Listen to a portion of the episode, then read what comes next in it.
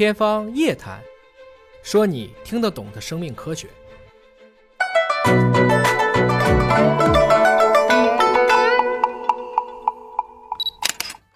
大家好，我是尹烨，咱们兔年说兔啊，大家兔年好！二零二三年的春节马上就要到了，值此佳节，尹哥祝大家卯兔接福，玉兔显瑞，扬眉吐气，动着兔兔，贡献兔兔大展宏图，兔飞猛进，前途无量，突然暴富，兔年大吉！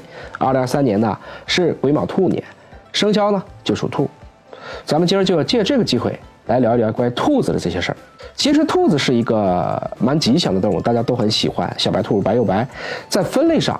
兔子是属于脊椎动物门真兽亚纲兔形目兔科。如果你从生物学分类上讲呢，全世界的纯种兔子大概有四十五种，但是它们会杂交啊，所以真正的品种数量就像猫啊狗啊一样，已经很难完全统计出来了。这兔子啊，平时看起来柔柔弱弱啊，其实它的生存能力极强。我在生命密码一里面专门写了一期关于兔子的，比如说啊，狡兔三窟，它特别善于挖洞来迷惑敌人，所以兔子的分布十分广泛，基本上。在极寒冷的地方也都能找到它们的身影。由于兔子本身的形象啊也比较讨喜，两个大耳朵啊，我们一般经典的形象呢，红眼睛、白毛，而且容易被人类驯养，诞生了不少各个民族跟它相关的文化符号。比如说尹哥这个时代的人呢，一说兔子，大白兔奶糖，包括一些动画片《兔八哥》，韩国还有个片叫《流氓兔》，中国的传统的这些故事里也有像守株待兔啊、兔死狐悲啊。这样的一些典故，不同的兔子种群之间差异很大。经过人类的选育饲养啊，比如说最小的兔子是什么呢？就是猪兔。这个多大呢？成年后体重还不到一斤，不超过可能二三十厘米。这样的很多的爱兔人士呢，啊，就容易在怀里捧这样的一个兔子。体型最大的，比如说叫巨型花名兔，体长最少是半米，最重的体重差不多有接近三十斤。所以你把这两个兔子要放到一块呢，就等于把一个一米三五的小学生请到篮球巨星姚明的身边了。还有兔子，虽然看着是人畜无害，但你要是说在自然界，它算是生态系统里的一个破坏王。核心原因呢，就是在于它们真的、真的、真的太能生了。十九世纪中叶呢，兔子在澳大利亚搞了一次生化危机。澳大利亚呢，原来是没有兔子的，有这些好事的农场主外地带来了二十九只兔子。过了六十九年，猜猜有多少只？一百亿只兔子。这些兔子你看着每一只不大。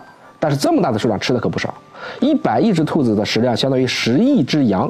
这些疯狂繁殖的兔子大肆的去啃食植被，很快就挤占了其他动物的生存空间。澳大利亚的农业和畜牧业很快就遭到了重创，人们忍无可忍啊，发动了轰轰烈烈的剿兔运动，为兔子筑起篱笆长城，动用飞机投毒，一套组合拳打完，应该说人类彻底傻眼了，兔子的数量几乎没受到影响。这个时候，人类使用了所谓的生物战。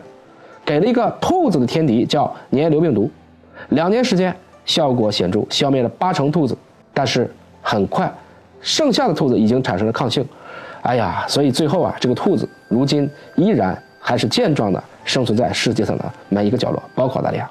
我们重点聊聊二十九只兔子为什么在几十年间就能称霸澳大利亚呢？过去呢，中世纪意大利的数学家莱昂纳多·斐波那切以兔子繁殖来做了一个案例。那他做了一个数列，这个数列叫斐波那切数列。根据这个方法推算呢，一对兔子一年时间就能繁衍成为具有二百三十三只兔子的庞大家族。第二年，这个族群就是七点五万名成员。第三年，成员的数量就会增长到两千四百一十五万对儿。